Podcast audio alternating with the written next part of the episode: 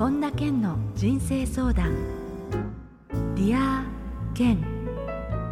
皆さんこんにちは。本田健の人生相談。 Dear 健。ナビゲーターの小林まどかです。健さんよろしくお願いいたします。よろしくお願いします。ブルーのペイズリー柄のシャツ YouTube でご覧になっている方はねケンさんのこのシャツご覧になっていると思うんですがすごく爽やかで素敵ですケンさん。ありがとうございます。これはねヨーロッパのどっかで買ってきたやつじゃないかな。あそうなんですねあの、えー、の柄もすごい気にしてね、格子柄だったらこうハウリングみたいになっちゃうんですよね。画面がね。そうそうそう、はいはいはい、とかなんで、なんとなくペイズリーの男になりつつあります。あ、ペイズリーの男。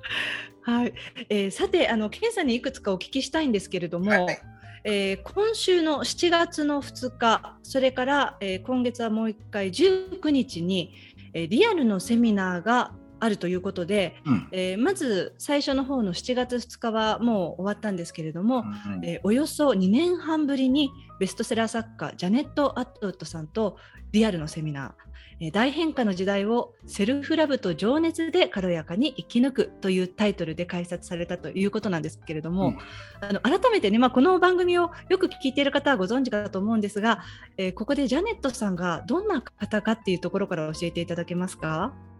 あのジャネット・アットウッドさんって言いましてアメリカ人の方なんですけど、えー、世界的なベストセラー作家でであの今パッションテストっていうのとセルフラブっていうのをテーマに世界中で講演されてる方なんですね。はい、であの、まあ、彼女のおかげで僕は世界的に今活躍することができていて、まあ、本当にあの僕の恩人の一人なんですね。うん、まあ一言で言うと楽しい年齢的にはおばあちゃんなんですけどお姉さんみたいな感じなんですね、うん、僕にとっては。え年齢的におばあちゃんなんですか？なんか見た目が若い見た目は若いんですけど今回あの日本に来日してる時に誕生日を迎えるってことで今年なんと73歳なんですよ。え？すごいでしょ？信じられないです。そうそうであのまあちょっと文化的に女性の年齢を言ってはって思ったんですけどもうどんどん言ってっていうふうに本人に言われてるのでご本人が OK されたんですね。そうそうもう73歳でもこんなに元気よって本当ね73とは思えないですね。いやいやびっくりです。あそうなんですね。はいものすごいパワフルです。ファッションを生きてるとああいう若さでいられるっていうことですかね本当にね、ね、もうエネルギーレベルも半端じゃないですねこの方は。すごすぎる。えー、そしてあのもう一つの本なんですが今月の19日の火曜日に、はい、えー、本田健一日集中作家セミナーということで、えー、このタイトルはベストセラー作家だけが知っているコンテンツで経済自由人になるための5つの秘密ということで開催されるんですけれどもこれはあの、はい、リアルの方の参加者限定ということなんですが、うんうん、ケンさんこれだって本当そのだからリアルでっていうのはもうおよそ2年半ぶりになるんですけれども、うん、どうですか？そのずっとパソコンに向かって講演したりセミナーしたりされてきてる中で、うん、実際にこのね、作家を目指している方、まあ、それ以外の方でも参加できるんですが、うん、直接会場で会えるってまた気持ち違うんじゃないですか？そうですね。あの画面はね僕の中では世界でやっていく練習みたいな思ってたから、うん、あの画面で話すことにならないといけないと思ってたんですけど、うん、やっぱり日本語でリアルで話せるってすごいストレスがないというか、もう普通にできますよね。画面って結構一人芝居みたいな感じじゃないですか。そう。だからもう3時間ずっと一人で喋ってて、まあ、何千人も聞いてくださってるの知ってるしコメントも入ってくるけどなんかね一人ぼっちみたいな感じが強いですよね。そうですよね、うんリアルは本当に嬉しいですね。ねでこのあのセミナーの内容でねコンテンツが自分の中であったらいいなって思いつつでもどれが自分のコンテンツだろうって悩んでる方もいらっしゃると思うんですがその誰にでもコンテンツっていうのはあるっていうことですよね、ケンさん。そうですね。僕はもう世界どんな人にも少なくとも1冊の本は眠ってると思うんですよね。はい、まあ20年以上生きてる人は。うん、でやっぱりその中でもこう気づいたこととか感じたこととかを文章にするってすごく大事で。でそれをやることは自分を癒すことにもすごくつながるんですよねまず。で自分が誰かっていうことをすごく理解してで自分が知ってることを分かち合うってことができたら、まあ、それだけでもすごく幸せな気分になれるんですよね。うん、でましてやその本が多くの人に読まれたりとかするっていうのは、まあ、すごい嬉しいことだし、うん、でそれがやっぱり10万部とか20万部とかになってくると、まあ、あの収入もね何千万ってなってくるわけだし、まあ、そういう意味で自分が持ってるコンテンツをどうやって形にして世の中の人に、えー、知ってもらうのかっていうそういう話をする予定です。うん、そうするとだからその作家を目指している人だけにも限らないっていうことですよね内容としては。まあ、そうですねあのセールスレターを書く人も結局その自分のエステサロンを経営してたりとかレストランを経営してる人も味ももちろんそうなんですけどそのレストランについて知ってもらうためには自分がなぜレストランやってるのかなぜシェフになったのかって思いを文章にする人ってすごくあって、うん、動画っていうのもすごく大事なんですけどやっぱりね口コミで広がっていくっていう時に文章の力っていうのは僕は大きいと思いますね。うんねということで今週のここだけの話では自分の中に眠る情熱の源の見つけ方について、ケンさんに伺っていきたいと思います。このね、内容がリンクしてますのでね。はい。はい、えー、ということで、今月の19日、本田健一日集中作家セミナーの詳細は、えー、健さんの公式ホームページからご覧ください。えー、ということで、本田健の人生相談、 Dear 健、今日も最後までお楽しみください。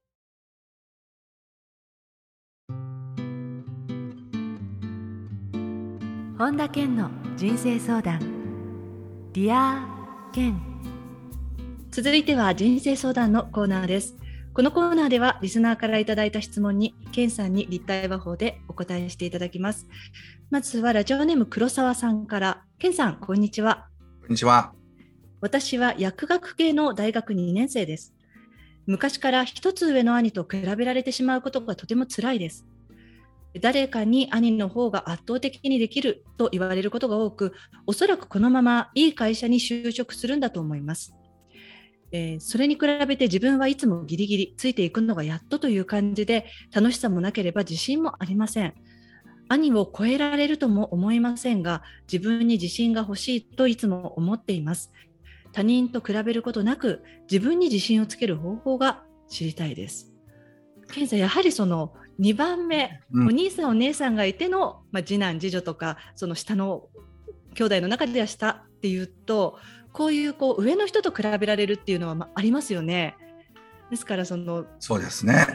超えられないとかコンプレックスに感じてっていう方って少なからずいますよね。いやもう逆もあるんじゃないですかね。弟がすごく賢いとか、はい、そういうパターンもありますよね。すごく可愛いとかかっこいいとかって結局その競争の中に生きてるので、自分はそのお姉さんとか弟とかあの妹とかと比べてどうなのかっていうふうに必ずなるんですよね。うん、で考えてみたら兄弟ってすごく分かりやすいんですけどその兄弟以外にもやっぱりその同僚でね同期でどうだったっていうのが必ず比較の対象になるんですよ。なりますね。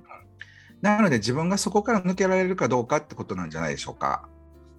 じゃあ自分から抜けるにはどうしたらいいんですか？そういう声が聞こえてきたりした時に。うん、だからそれをそのなんて言うんでしょうねそれで価値を自分が判断しないっていう練習をしとかないと、うん、例えば僕はあの競争をね手放していくワークをやってた時にその街を歩いてたら髪の毛の長さで見るんですよ。はい、で自分より長い人がいたら負けた。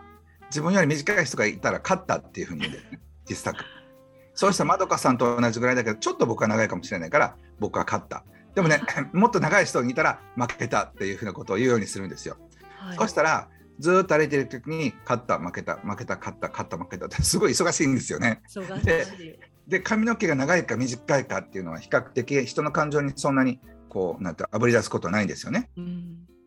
でしばらくもう10分もやってたらもう疲れたこれ、ね、なんかこの人が短いか長いかどうでもいいわって気持ちになるんですよ。なりそうですね。うん、であのそういうことを考えた時にねなんか誰かと競争するととにかく疲れるってことが分かると思うんですよね。うん、うん、でそれで例えばそれは収入かもしれませんよね。モテ度合いかもしれないし男性女性として魅力かもしれないし、うん、だからそれを隣にいる人にも勝った負けた勝った負けたばっかりやってたらとにかく心が疲弊するんですよ。本当にそれに気が付くと、うん、あもうこんなバカバカしいゲームは自分から抜けようと思って自分が抜けたらいいんですよ。ねだから気づかずにそういう勝った負けたを人ってやっているんでしょうね。日常の中で。そうそうなんですよ。だから自分が勝った負けた勝った負けたばっかりやってるってことを理解したらもうそういったゲームをやめようっていうふうに思いますよね、そうですね。だからあの自分からそういうゲームを降りるって。でお兄さんはお兄さんで素晴らしいって。でも自分は自分の道を行くって自分にフォーカスしないとしんどくなっちゃいますよね。本当ですね。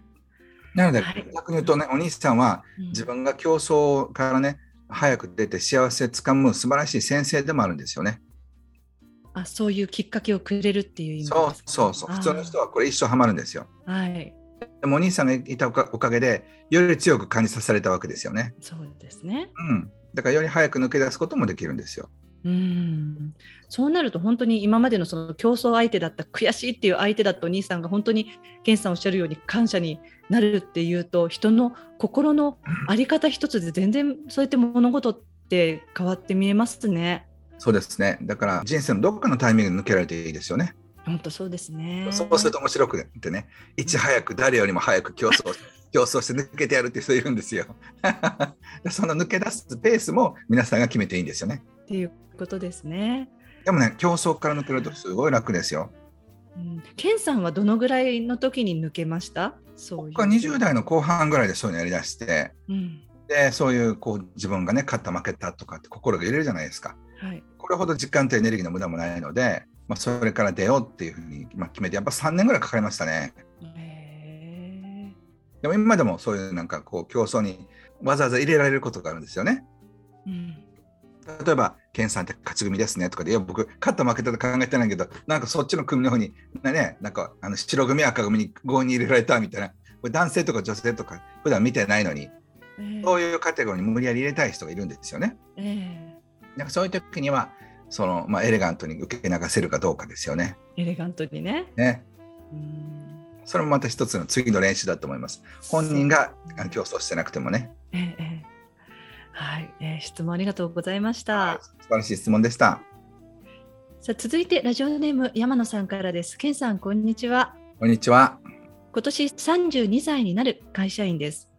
もともと自分がやりたかったことを仕事にできているので嬉しく思っていますが、収入と自分の時間が少ないことに悩んでいます。うん。お金も時間もないので結婚して家庭を持つことも想像できないまま30歳を超えてしまいました。うん。えー自分にとって何が幸せなのか正直よく分かりません。家庭を持つことへの憧れはありますが、今の仕事を辞めることも想像ができません。自分はこのままでいいのかと悩んでいます。えー自分にとっての幸せどうしたら見つかりますでしょうか？という質問です。はい。あの悩みっていうのはそろそろ人生を変えましょうっていう僕こう天使がノックしてる状態だと思うんですよね。ええ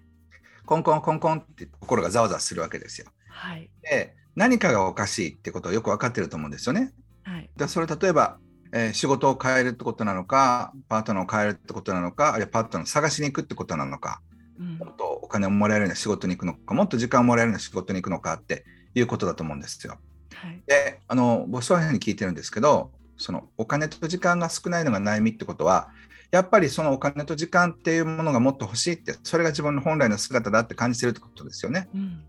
でパートナーがいるってこともなんかどっかで自分にとってはそれがふさわしいというかしっくりくるっていうものだとしたら今それがない状態だからなんかざわざわしてるんですよ。うんなのでそれを手に入れましょうよっていう一つのお題が出たっていうか宿題が出たっていうか課題が出たと思ってほしいんですよね。うんでこの宿題っていうか課題をこなさないとずっとこのモヤモヤ感とかイイライラ感とかが残るんですよ。でもこれで素敵なパートナーと出会って収入も時間も手に入れたとしたらこの違和感は減るんですよ。はいだからもしそういう悩みとかい違和感があったとしたらその違和感をどうやってなくしていくのかっていうのがある意味人生でもあるんですよね。ううんん、だからここから、えー山野さんが自分がもっと収入を増やしてでそして実感を手に入れてえパートナーを手に入れる人生ってどうなんだろうっていうことにまず好奇心を持つかどうかってこととそこに行きたいと思うかどうかなんですよね。本当に行きたいかどうか。そうそう本当にそこに行きたいっていうふうに思ったらそういうチャンスが見えてくるはずなんですよ。うんうん、例えば似たような感じの仕事でもっと収入が多くなるような職場もあるかもしれないしはい昔の先輩で自分が思っているような理想の人生を生きてる人もいるかもしれないしはいどんな状況からでもどこだってなんだって人は変われるんですよ。はいだから一番大事なのは変わりたい変わったらどうなるのかなって好奇心を持つことですよね。好奇心ね。でそれに対してうん抑えられなくなったらもう動いてると思います。うんじゃあそのまだもやもやしている段階っていうのはあれなんですかねまだそういうこう動くタイミングではないんですかねノックされては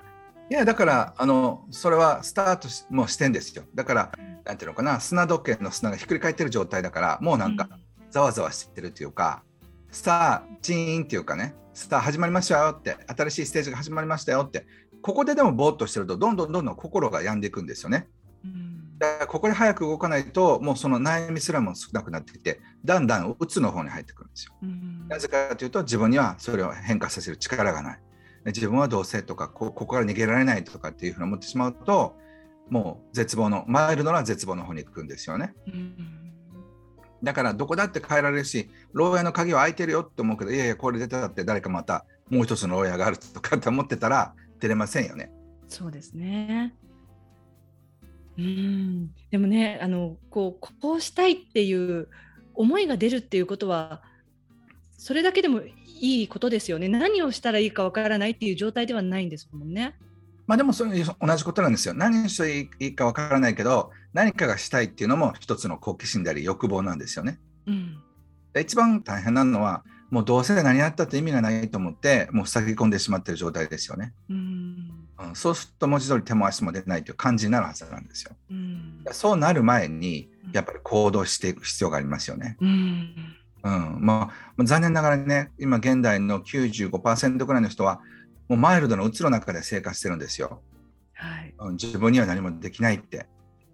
うん、そんなことはないっていうふうに僕は思いますしそうやってきたけどそうやってる人を見たらあの人は特別だっていうふうになっちゃうんですよね。だから自分はできないしっていう感じですよね。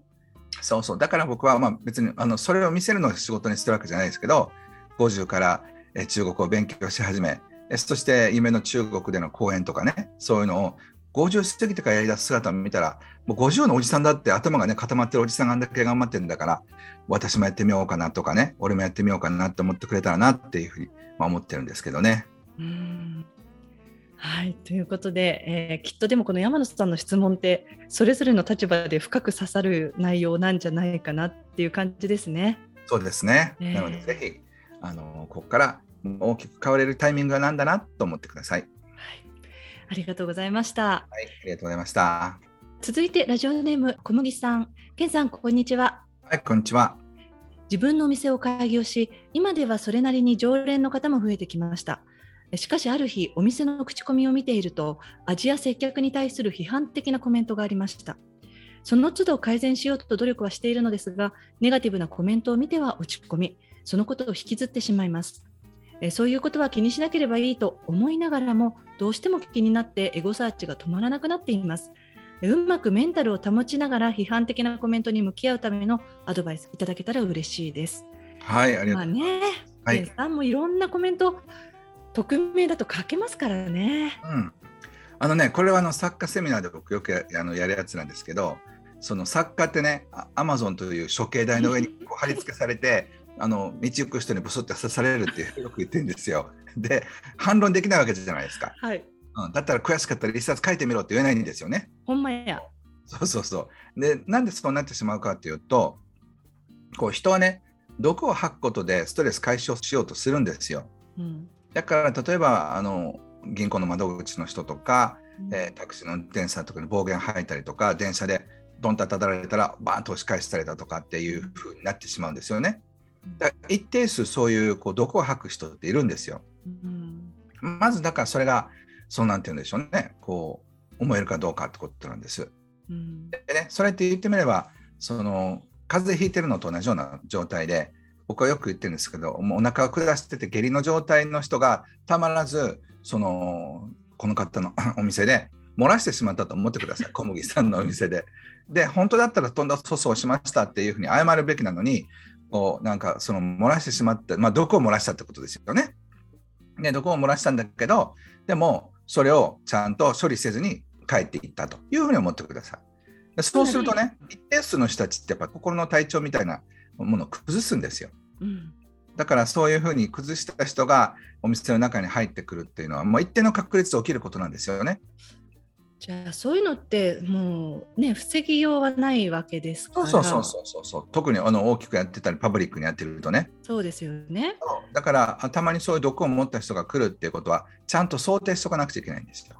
じゃあこのエゴサーチが止まらなくなってるっていうのはある意味そういう毒のところに自分からこうダイブしていってるような感じです、ね、いやっていうかもっと毒がないかって探してるんですよね。あそうで毒はあるんですよこの世界に残念ながら。うんそう。でもねあのだからそういう毒に当たったらこうこう注射じゃないけどそのパッチを貼ってあの大丈夫なようにする必要があるんですよね。うん、うん、で例えば僕はアマゾンでねその何書かれるか怖くて本が書けなくなった時に最初の時にね、はい、のはその自分で自分がこう言われたら嫌だなってことをこう自分で書いてみるんですよ。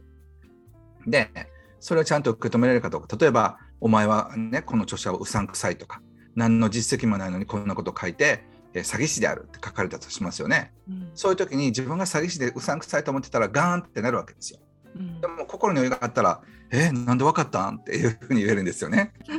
どうしてどうしてバレたんだろうとかって いうふうに言えたらもうその批判っていうのはパワーを失うんですよ。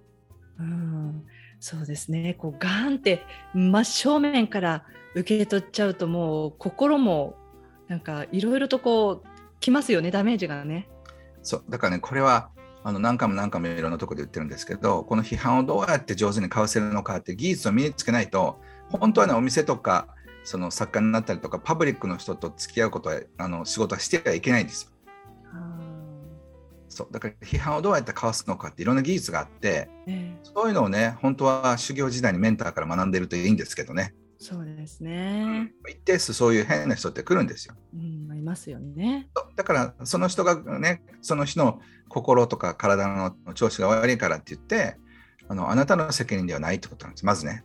うん。うん、中にはね、すごいあのまとえた批判とかあるかもしれないし、まあ、それをありがたく改善していけばいいわけで、うん、いずれにしても皆さんには小麦さんの価値がないわけでもないんです。うん、うん、でだとお店がにお客さん来てるわけだから大多数の人たちはそういった応援してくださってるってことですよね。本当そうですよね。だからそれはね、うん、あのもう自分の中でできるかどうかなんですよ。うん、うん、例えばなんかこの人は最低だとかであもうあの何千人でオンラインセミナーやってるとすごい批判的なコメントを書く人がいるんですよ。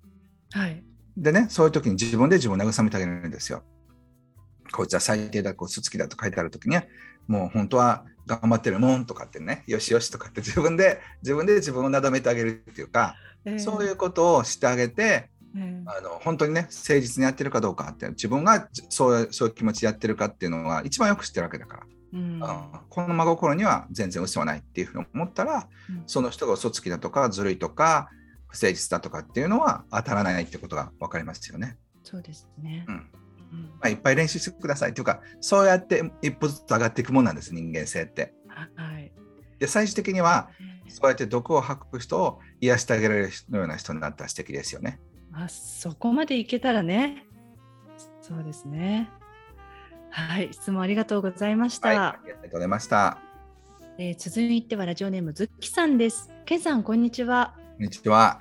私は会社員3年目です。私が仕事を始めてからずっとコロナ禍で自分の将来が思い描けません、うん、多くの方はコロナ前の状況からコロナ禍で変化したことを経験されていると思いますがやっと仕事に慣れてきたこのタイミングで少しずつ元の生活に戻していこうという動きが始まっているように感じます。こうした変化を喜ばしいことと思いますがコロナ禍での状況しか知らないのでこれから自分がどうなっていくのか想像がつかず怖いですこんな私にアドバイスいただけると嬉しいですということなんですよね。これはね、会社員3年目の人じゃなくてもみんな怖いんですよ。っていうのは、コロナがこんなになっちゃって30年やってた人だってビビってんですよね。うん、だからまずそのみんな怖がってるってことを理解してください。自分だけではなくて。そうそうそうそう。だからその一体どうなるのかってもうね僕は人類レベルの大変化が来ると思ってるのではい、こんなこと体験したことないです。僕も体験したことないです、うん、そうその新しい世界の中でどうやって生きていくってことですよね、うん、さんそういう意味ではドキドキしてますか？いやものすごいワクワクもしてるけどドキドキもしてますよ。だって、うん、その90年間ぐらいなかったことが今次々に起きてるわけですからね。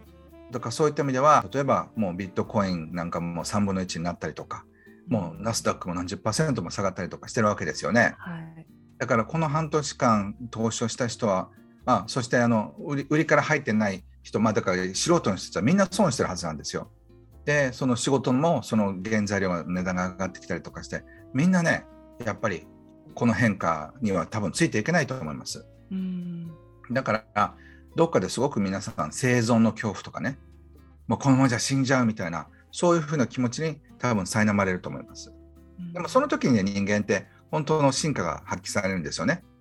そういった時でもしっかりそういったものをくぐり抜けていこうというふうに思うのか、もう本当にもうなんかダメだっていうふうに思うのか、その時にね、本当に皆さんが積み上げてきたものが全部結果として出てくると思います。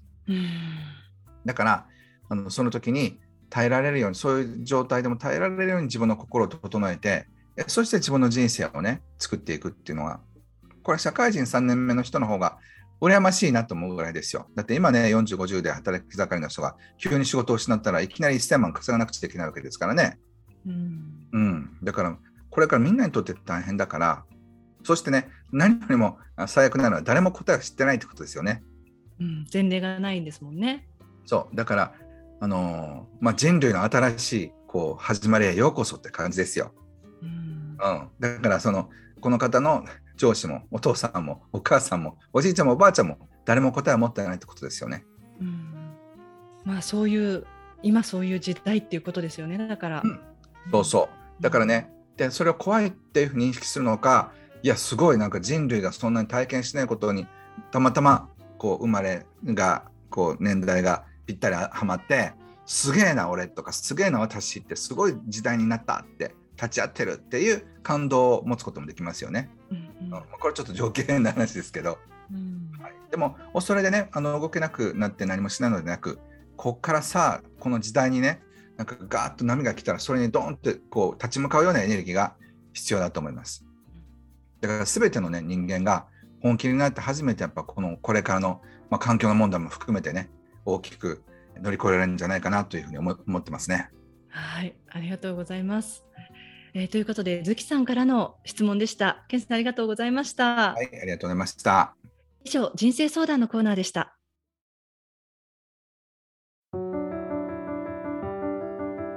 本田健の人生相談。 Dear 健。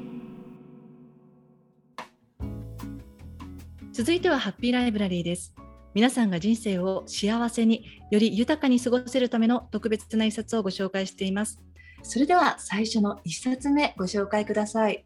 はい。憧れの世界を自分のものにする7つのステップですね。えー、宮本よしみさんという方が書かれた本です。はい、あの想定がすごく美しくて、うんうん、ね、あの帯にいらっしゃる方はご本人なんですか、ね、そうです、そうです。はい。すごく面白いんですけど、あのー、この宮本よしみさんってこう学歴もない、キャリアもない、普通のアルバイトみたいな状態から、えー、自分で起業されて成功してるっていう意味で非常に面白いあのユニークな生き方というか誰でもある意味こうなぞれるような、えー、例えばなんかそのすごい有名な大学出たりとかお医者さんだったり MBA 取ったりとかした人だったらちょっと自分は無理と思うけど、うん、あの誰でもできるっていうことをすごく体現されてる人ですね。えー、選ぶこともないしすごくあの親近感が湧くというか、はい、人柄もね素晴らしいなと思ってます。えー、えー、ぜひこちらの一冊も皆さんチェックしてみてください。うん、続いての一冊を教えてください。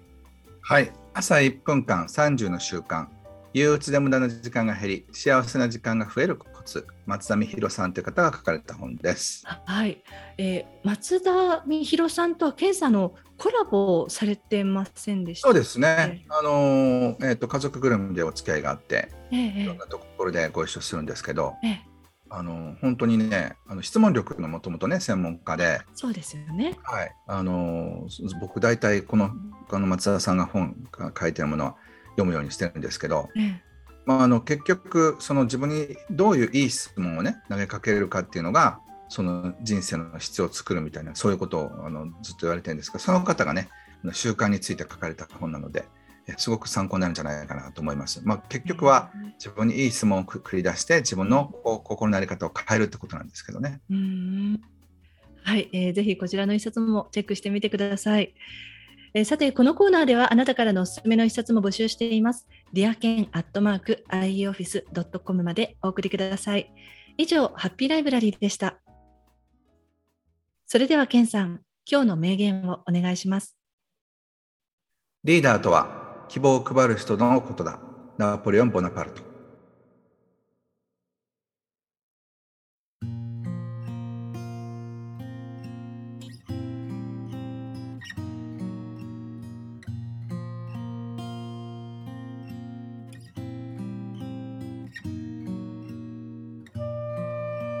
本田健の人生相談、リア健いかがでしたでしょうか、えー、オープニングで今月開催のセミナーについて、え、2つね、健さんからお話しいただいたんですけれども、あの作家セミナーのタイトルね、ベストセラー作家だけが知っているコンテンツで経済自由人になるための5つの秘密、え、これにもあるように、そのこの番組のリスナーの方、やはりそのあ自分のコンテンツって見つけて、それを発信していけたらいいなって思っている方も少なからずいらっしゃると思うので、その健さんね、まあ、エンディングという時間なんですが、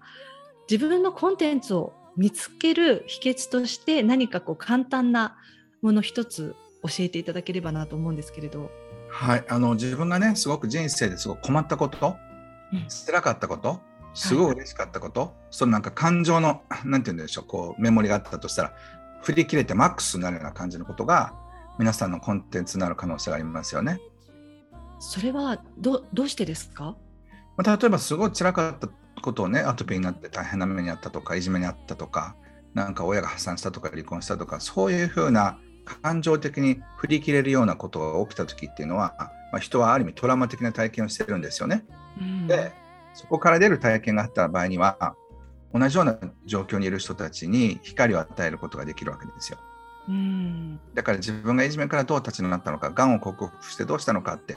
いうようなあの物語は必ず人の心に届くんですよね。えーうん、例えばだからその英語を3日間勉強しようと思って頑張ったんだけど3日坊主でやめた。こんな誰も聞きたいわけじゃないんですよ。だから自分もすごく今借金で大変だ。渦中に借金地獄から生還して今なんか年収1億円とかなったらあどうやってそうなったんだろう。知りたいっていうふうになりますよね。はい。うん、で彼氏とか彼女いない35年からこうすごく幸せなパートナーシップを手に入れたっていう人がいたらこの自分がね同じようなシチュエーションでもう全然誰とも付き合ったことがない状態なんだけどそういう先輩の話を聞いてみたいと思うわけですよ。希望の種になりますよね。そうそうそうだから皆さんが感情でめちゃくちゃローだったもう本当に死にたいと思ったようなこと、うん、あるいはもう最高に嬉しかったことこの辺がですね皆さんの本のネタになると思いますし、他の人たちも面白いと思ってくれると思います。えー、すごい。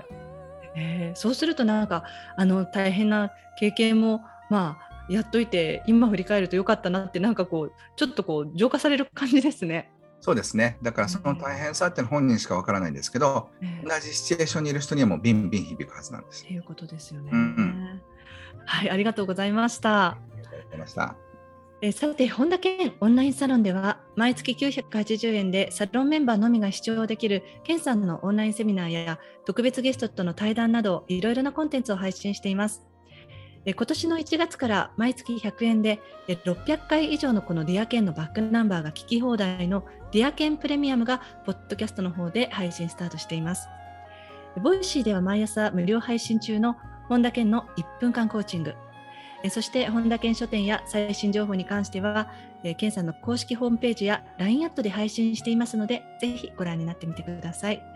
えということで、健さん、今週もどうもありがとうございました。ありがとうございました。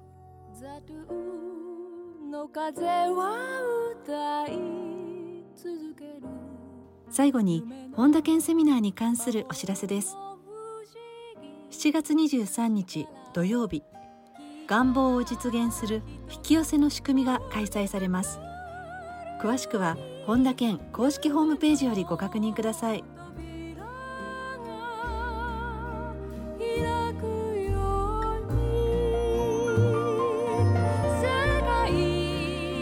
本田健の人生相談 Dear 健。この番組は提供アイウェイオフィス。プロデュースキクタス早川洋平。制作ワルツ高知博桐原哲人ナビゲーター小林まどかでお送りしました。